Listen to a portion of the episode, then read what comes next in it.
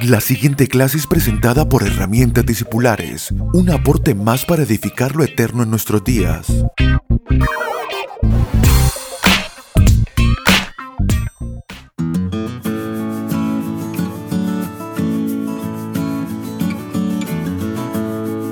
Saludos amados, bienvenidos a nuestra clase discipular número 89. Un fuerte abrazo a todos nuestros suscriptores a las clases discipulares. Gracias por estar allí, por sus eh, mensajes que nos hacen llegar a nuestro número de WhatsApp. Gracias, estamos atentos a ustedes, a todo lo que nos envían, a las consultas que nos hacen llegar eh, que siempre, siempre son de mucho alimento y de mucha inspiración para nosotros. En la clase de hoy vamos a continuar con la quinta parte de este tema que estamos hablando acerca del contentamiento y del regocijo. Estamos trabajando en estas clases acerca de cómo trata el Evangelio con nuestra alma revistiéndola de Cristo. De eso estamos hablando, de esto trata la madurez espiritual. No hay otra expresión de madurez que la manifestación de la naturaleza espiritual, de la naturaleza de Cristo en nosotros, de esta vida nueva que nos ha sido dada. Y estamos trabajando en esto de una manera escolar, entendiendo de que hay procesos de la madurez que no pueden saltarse, que no pueden alterarse.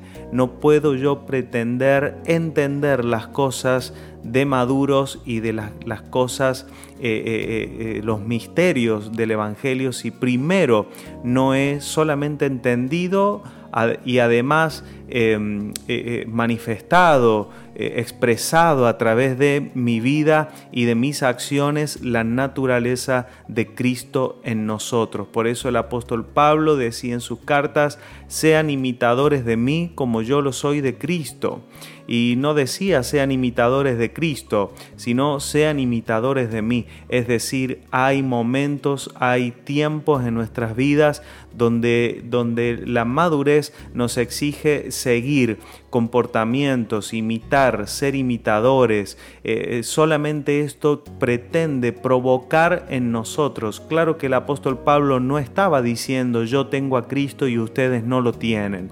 Lo que está diciendo es yo voy a colaborar para que ustedes alcancen esta madurez de una manera más rápida, más eficaz, más genuina, porque haciendo estas cosas, como dice el apóstol Pedro, haciendo estas cosas no estarán ociosos ni sin fruto en cuanto al conocimiento de Dios, y también podemos entender que haciéndolas, haciéndolas, de esto se trata estas últimas clases, hemos comenzado desde la clase 70 eh, por allí, eh, desde la clase 70, 71, hablando de las virtudes del carácter de Cristo en nosotros y, entendemos de que estas eh, clases que tienen un objetivo más bien práctico, lo que pretenden es hacernos poner en acción, accionar, eh, hacer cosas puntuales, porque haciéndolas es como se provoca la naturaleza de Cristo en nosotros. Hay muchos que pasan, mucha gente que pasa y podríamos decir que este es un mal generacional que nos incluye a todos, haciendo, nos pasamos el tiempo haciendo cosas que provocan más bien la naturaleza humana que la naturaleza de Cristo. Entonces, qué bueno es encontrar quizás esta pudiera ser una fuente de esas acciones, de estas ideas, eh, que pudieran provocarnos a imitar, a imitar las acciones espirituales, hasta que ¿qué?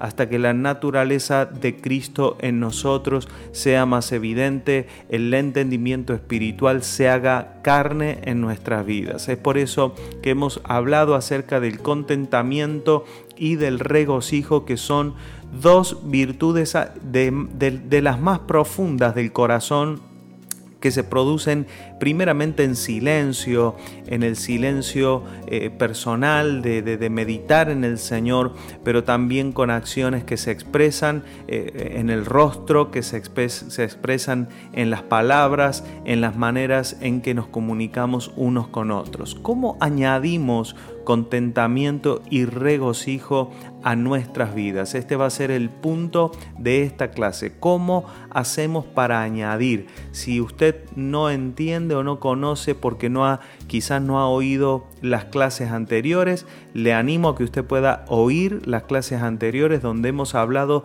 de qué es el contentamiento, qué es el regocijo y cuán importantes son estas virtudes en nuestra vida y nuestra dinámica de vida diaria y nuestra madurez espiritual. Eso está en las clases anteriores. Pero en esta clase vamos a hablar acerca de cómo añadimos contentamiento y regocijo a nuestras vidas. Número uno, estos consejos. Usted puede encontrar muchos otros en, las escrituras o también por la, por la guía del Espíritu pidiéndole al Señor, Señor, muéstrame cómo hacerlo. Pero voy a darle algunos, algunos tips que yo he meditado de cómo trabajar en esta virtud en mi vida.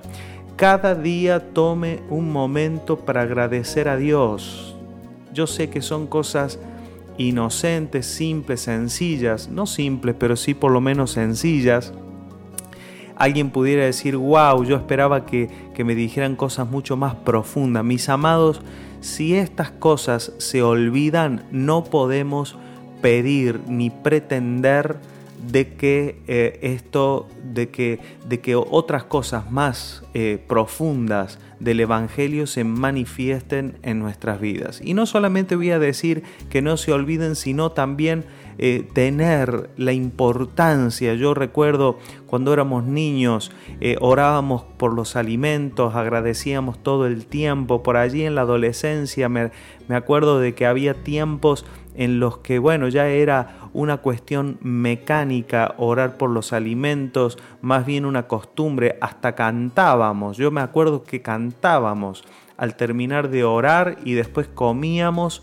pero eh, en el tiempo por la costumbre, porque esta es una de las conductas repetitivas del alma que se acostumbra, que, que, pierde el valor en el tiempo de las cosas, se olvida, se olvida la importancia, qué importancia tiene para nuestras vidas el orar por la mañana, agradecer a Dios. Usted no sabe el, el efecto que le produce a su alma, que a usted a su alma le recuerde todos los días los beneficios que recibe de Dios, ser, ser agradecido a Dios por lo que tenemos, eh, eh, para que el alma no conecte tan rápidamente con lo que le falta, con lo que necesita, sino más bien reconociendo todos los días, todos los días, gracias, gracias por las personas, dar gracias eh, por, por, por, los bienes espirituales, dar gracias a Dios por la salvación, dar gracias a Dios por su palabra, dar gracias a Dios por las cosas materiales que administramos, por la sabiduría, por la inteligencia, por todo lo que abunda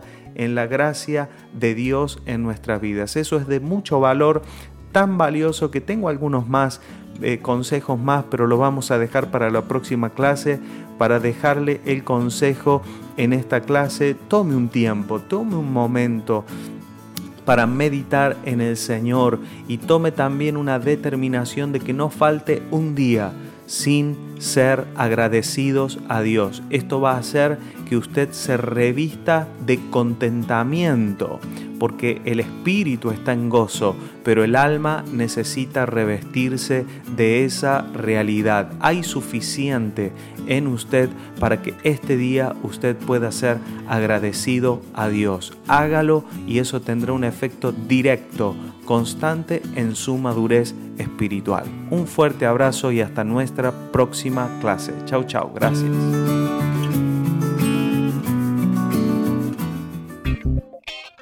Puede comunicarse con nosotros a través de nuestra página web www.herramientadiscipulares.com o vía mail a herramientadiscipulares.com. Síganos a través de las redes sociales en YouTube, Facebook e Instagram como arroba Abel Gracias por estar aquí.